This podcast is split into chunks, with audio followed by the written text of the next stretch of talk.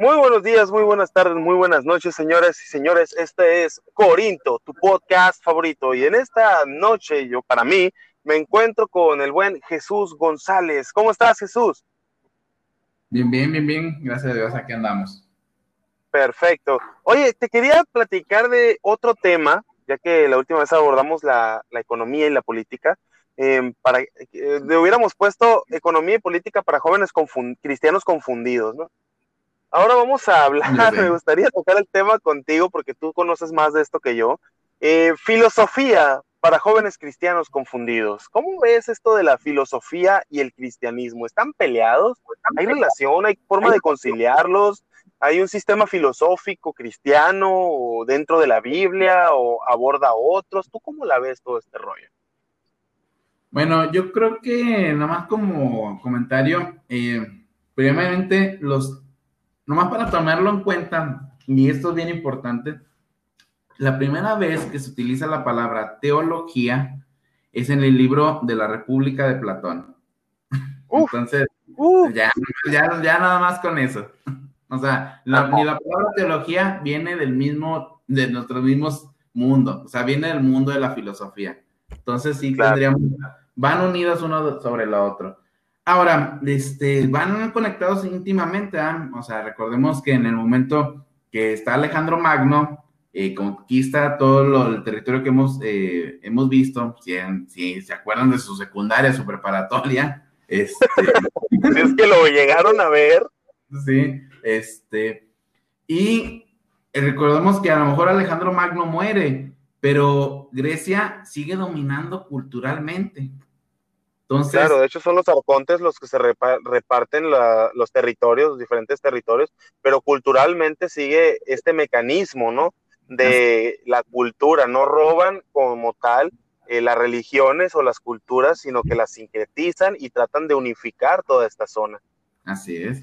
Entonces, eh, eh, recordemos que alrededor de Aristóteles y este, Platón, pues están alrededor de 300, 400 años de Cristo, y obviamente todas esas ideas eh, pues, permean toda la zona, obviamente pues llega al Imperio Romano, pero aunque el Imperio Romano sigue dominando eh, militarmente, ideológicamente sigue siendo totalmente Grecia, o sea, Grecia sigue siendo, o sea, es la lengua, simplemente el, lenguaje que se utiliza es, es, el lenguaje griego. Ahora, es súper interesante que muere, muere Aristóteles, obviamente siguen los cínicos, este, está Séneca y, todos los estoicos y todo ese tipo de situaciones, pero muere Aristóteles y no hay ningún otro gran filósofo que siga dominando el panorama.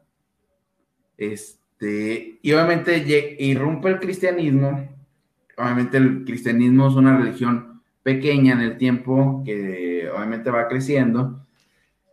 Y pero todas esas ideas van permeando también en el cristianismo. ¿Por qué? Porque obviamente eh, los cristianos lo podemos ver en la primera, en la cuestión en, Hechos, que está Pablo, obviamente llega a Atenas y vea, tiene la, ya que tiene la cuestión del Dios no conocido, famoso para los cristianos, eh, y utiliza esos términos. Y obviamente también Pablo utiliza términos de los filósofos y de los poetas eh, de ese tiempo. ¿ah?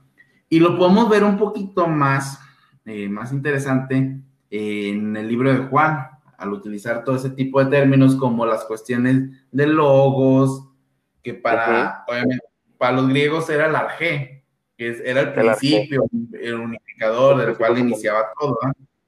Claro, claro. Y eh, tenemos a Clemente de Alejandría, que utiliza directamente a Platón y eh, todo esto. Y obviamente pues se van desarrollando y se van uniendo. Y como vuelvo a repetir, la primera vez que se utiliza la palabra teología es en un libro de filosofía. Claro, claro. Sí, sí, hay, hay, muchas cuestiones que, por ejemplo, ya desde los padres latinos rechazaban un poquito esta cuestión filosófica, aunque lo usaban los muy locos. Eh, y en el caso de los orientales, pues no, o sea, ellos muchísima filosofía. Tanto así que, por ejemplo, Clemente de Alejandría buscaba dentro de la paideia griega, o sea, dentro de todo este contexto filosófico griego, eh, eh, a Cristo, al logos, ¿no? Y, y él veía como la representación de, ¿sabes qué? Dios siempre ha estado en medio del pensamiento filosófico desde la antigüedad y él cita muchísimas, muchísimo, muchísimo eh, filósofo y, e introducen estos paradigmas también los padres de la iglesia eh, de interpretación por medio de, de, los filósofos, ya sea aristotélicos o platónicos. Claro, el platonismo pues predomina bastante dentro del cristianismo y eso llega, yo creo que hasta nuestros días, ¿eh? Y ya ahorita estamos con una exégesis moderna que parte más de la ilustración, más académica, bla, bla, bla, pero todavía puedes ver hasta Tomás de Aquino, Guillermo de Ockman, eh, que rechaza el platonismo, y luego llega Descartes otra vez a demostrar a Dios por medio del platonismo, precisamente. Entonces, y la filosofía siempre está ahí dentro del cristianismo, y a mí me llama la atención cómo muchos jóvenes rechazan esta tendencia o rechazan esta idea de la filosofía y ellos usan una palabra, ¿no? Es, es sabiduría de hombre. ¿Cómo ves todo esto? Creo que, en cierta manera, bueno, no sé, no sé actualmente, ¿eh? porque también tendríamos que tener, yo creo que algunos balances, por ejemplo, ya que tenemos ahorita a los buenos apologetas que yo batallo para, con ellos, este, ah, yo no los paso, eh, no, discúlpeme. Todos los apologistas que me estén escuchando, yo no los paso, de verdad, su apologética no me gusta. yo, prefiero leer a, Justino Mártir, la verdad, haciendo apología que, a los apologetas de hoy. Sí.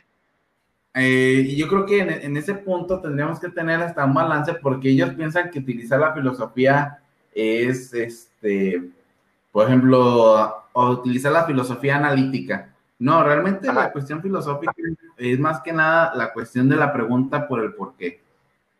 Entonces, y ahí es donde, eh, ahí sería lo interesante. Bueno, y si ese por qué es Dios, ahí es cuando se une con la teología, ¿eh? O sea, ese, esa es la, cuestión. Y yo creo que, como tú dices, que es, utilizar la sabiduría de hombres, pero por la Biblia fue escrita por hombres. O sea, no creo que no pasa nada, o sea, y creo que utilizar la filosofía es una manera hasta, muchas veces se van correlacionando unas con otras, por ejemplo, aunque alguna gente lo vea para mal, Kant, en el momento que utiliza la crítica de la razón pura, y al eliminar en cierta manera el, conocimiento metafísico como, metafísico, un, como, un, conocimiento válido, da, de, en cierta manera da por iniciada la teología liberal. La teología liberal busca a partir de las emociones, por ejemplo, con el libro de La fe cristiana, que quieras o no está súper influido por Kant, este, y en vez de buscar por el conocimiento metafísico, él, eh, él, busca en este libro, en este teólogo, a partir de las emociones, ¿verdad? Entonces podemos ver cómo la filosofía influye en la teología. Por ejemplo, tenemos con Bullman, que que fue influenciado grandemente por Heidegger a partir del existencialismo. ¿ah? Entonces, van uniéndose, ¿ah? o sea, se tocan unos, y siempre las fibras van tocándose unas con otras, ¿verdad? Yo creo que ha sido a partir de la... Ahora, nomás quisiera ser un poquito enfático. Esto se da más en la teología evangélica, ese rechazo a la filosofía, porque en la teología católica pues tiene a, Tomás de Aquino, simplemente tiene a San Agustín, O sea, sí, o los ortodoxos igual, evangélico. Así es. Entonces, realmente eso se da en un pequeño sector de, de, la cuestión evangélica y un poquito más del pentecostalismo, un poquito más extremo, ¿ah? O sea, porque conozco muchos pentecostales que la filosofía ¿ah? también. No hay que generalizar en ese punto, ¿no? No, no, yo, yo hasta hace poco tuve un maestro de filosofía pentecostal muy bueno, mi respeto es ese brother. Y, y tengo otro camarada, de hecho, que es, creo que tiene maestría en filosofía o, o, licenciatura en filosofía y es maestro de seminario pentecostal también. Entonces, no es el pentecostal. Hay mucho que salvar de los pentecostales y del pentecostalismo, vaya. Eh, pero normalmente en internet vemos más la crítica hacia estos grupos por, por grupitos más más chiquillos, ¿no? Entonces, cuando realmente hay mucho que salvar de ahí. Así es. Entonces, yo creo que van, yo creo que como vamos ahí comentando y vamos construyendo, la filosofía y la teología son dos hermanas que van ahí, van de la, van de la mano, ¿eh? Para mí van de la mano siempre. Claro. Claro, bueno. Y fíjate, es cierto lo que dices, y cómo hay, no necesariamente hablar de filosofía es hablar de metafísica, ¿no? También es hablar de la forma del razonar las cosas, la, la, forma de retórica que antes se usaba muchísimo, ¿no? Que era prácticamente era todo lo que había, ¿no? Vas a ir a una escuela, pues te van a enseñar retórica porque es lo que hay. El Entonces, eh, el, famoso, el sí.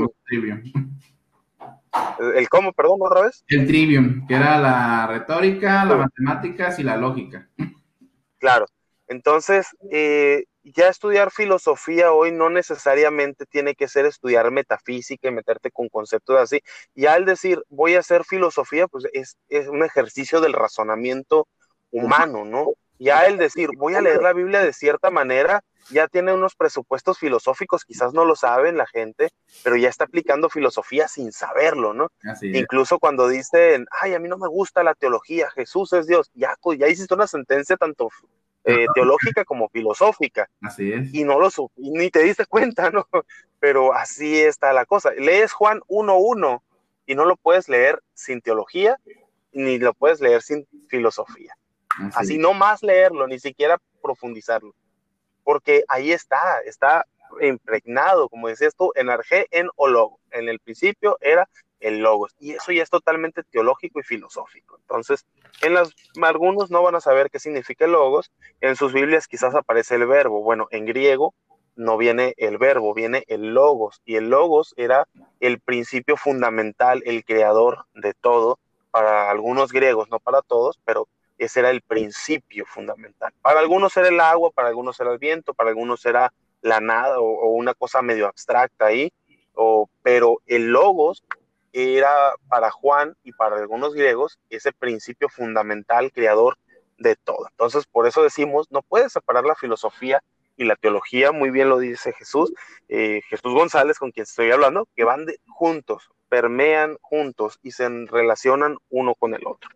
Entonces, Jesús, ¿te gustaría concluir con alguien, dar algún consejo, con algo, perdón, o dar algún consejo, algún aviso para estos jóvenes que están un poquito desubicados en cuanto a la filosofía y la teología? Bueno, yo creo y se los voy a recomendar ampliamente. No lean a Nietzsche porque eso es algo súper básico sin haber, leído, sin haber leído lo básico de filosofía. Yo siempre, nomás como consejo, comiencen con Platón, Aristóteles, este, los presocráticos, y vayan leyendo históricamente, porque al final de cuentas la historia de la filosofía es la crítica a la anterior idea. Aristóteles critica, es cierto. critica a los presocráticos. No van a entender a Nietzsche sin haber leído a Aristóteles o haber leído a Tomás de Aquino o haber leído. No significa que los sepan a profundidad, pero que sepan manejar sus ideas básicas. Claro, que de perdida que los lean, ya con eso.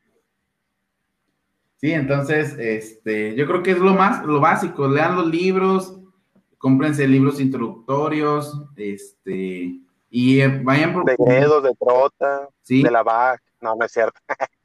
de hecho, vayan, vayan, van, y van a, van a encontrar mucha riqueza. Eh, y van a encontrar algo que decía Clemente de Alejandría, van a encontrar semillas de verdad del Evangelio, aún en los libros, hasta de Nietzsche van a encontrar libros, van a encontrar ahí cosas interesantes que les pueden ayudar a desarrollarse teológicamente. Claro, de hecho es curioso que Nietzsche eh, apela mucho al sentido filológico de leer la Biblia y, por ejemplo, en Así habló Zaratustra, cita bastante la, la, Biblia, el Nuevo Testamento sobre todo, ¿no? Eh, es curioso esto. Pero bueno, muchos hacen ateos leyendo a Nietzsche. Nietzsche. A mí, me, a mí me está gustando Nietzsche, la verdad, y no me estoy haciendo ateo por leerlo. Hay un libro de Nietzsche que se llama Mi hermana y yo. Es bien interesante, el libro es medio difícil. Yo lo encontré en el, en el editorial Fontamara, como un libro autobiográfico Fíjense que el problema de Nietzsche, nada más como comentario está bien interesante, si lo pueden leer, no era tanto con el cristianismo como tal, ¿eh? era con Lutero, ¿eh? ah, caray. No, pues a quién no le caía mal el brother. No, no es cierto. Ay, Dios mío. Entonces era, ese era su rollo. Sí, era su problema. Él, él pensaba que ese, realmente Lutero es el que había matado en cierta manera a Dios. Bueno, la libre interpretación. Pero bueno, este, yo creo que como consejo, lean filosofía de manera histórica. Siempre se lo recomiendo ese, siempre el consejo que doy. Claro, claro. Entonces empecé bien, creo que fuiste tú el que me dio ese consejo y empecé bien. Entonces me compré un libro de presocráticos, me fui ahí para allá, históricos, y ahorita ya voy más o menos en la ilustración un poquito más adelante. Perfecto. Entonces, eh, pues muchas gracias Jesús eh, por tus palabras, por tus sabios consejos y por tu orientación siempre tan, tan amistosa, ¿no? Y ahora gracias por no dar tantos nombres y tirar tanto hate a gente que no, que no conocemos. Ándale. sí, luego nos llueve. Pero bueno, muchas gracias, muy buenas noches. Eh, algo, no sé, tus páginas, algo rápido que nos quieras decir, dónde leerte, dónde encontrarte. Bueno, mis páginas es Teosis Filosofía. Me pueden encontrar ya más, un poquito más claro en WordPress, que es donde subo los artículos un poquito más serios. Tengo una página de YouTube también y tengo mi página de Facebook, vuelvo a repetir, Teosis Filosofía. Perfecto, muchas gracias, Dios te bendiga, buenas noches y saludos a todos los que nos escuchan. Esto es Corinto, como aquella iglesia que no sabía muy bien cómo hacer las cosas, pero siempre estaba ahí queriendo aprender y siguiendo adelante. Aquella iglesia a la que el apóstol les escribe y les dice a la iglesia que está en Corinto, llamados a ser santos junto con todos aquellos que invocan el nombre de nuestro Señor Jesucristo. Gracia y paz a todos ustedes. Buenas noches, Jesús. Muchas gracias. igualmente, estamos. Bye.